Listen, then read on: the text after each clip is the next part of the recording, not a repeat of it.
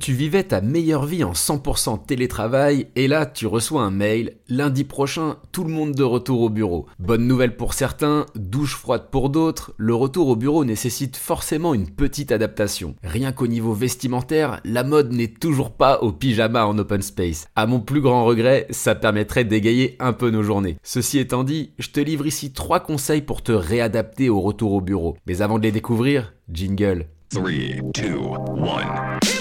Bienvenue sur l'influenceur avec un grand H, le podcast qui t'accompagne dans ta vie professionnelle. À travers chaque épisode, je te livre mes meilleurs conseils pour trouver ta voie et t'épanouir dans ton travail. Je suis Guillaume Couder et je suis très content de te retrouver pour ce nouvel épisode.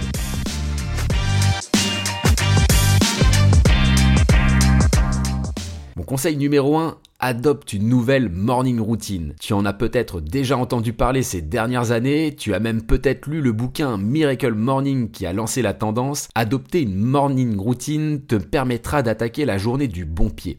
Qu'il s'agisse de t'étirer pendant 15 minutes, de caresser ton chat devant un reportage sur les chats ou de te faire une orange pressée chaque matin, cette routine te permettra d'attaquer la journée dans de bonnes dispositions, avant de prendre le métro bondé qui t'attend avec impatience. Et oui, désolé d'avoir tout gâché. Mon conseil numéro 2, switch en mode positif. Voir tes collègues sur Teams, c'est sympa, mais c'est encore plus sympa de les voir en vrai. Se rendre compte que le petit nouveau est en fait bien plus grand qu'il n'y paraissait et que ta nouvelle N plus 1 porte des Vans, c'est pas quelque chose qu'on devine à distance. Vois le bon côté des choses, ces rencontres physiques te permettront d'être un peu moins seul avec ton café ou l'orange pressé que tu auras finalement emporté avec toi. Mon conseil numéro 3, profite enfin de ta vie perso. Bien souvent, le télétravail a transformé ton salon en salle de réunion. Personnellement, je n'en pouvais plus de ma chaise de bureau et de mon canapé. Je crois d'ailleurs qu'eux-mêmes n'en pouvaient plus de me voir enchaîner les meetings à distance. Tout ça pour te dire que le retour au bureau peut te permettre de réaménager ton espace intérieur en mode petit cocon d'hiver pour réellement apprécier ton espace de vie privée. Hâte de découvrir tes prochains achats chez Ikea ou Maison du Monde pour redécorer tout ça. 3, 2,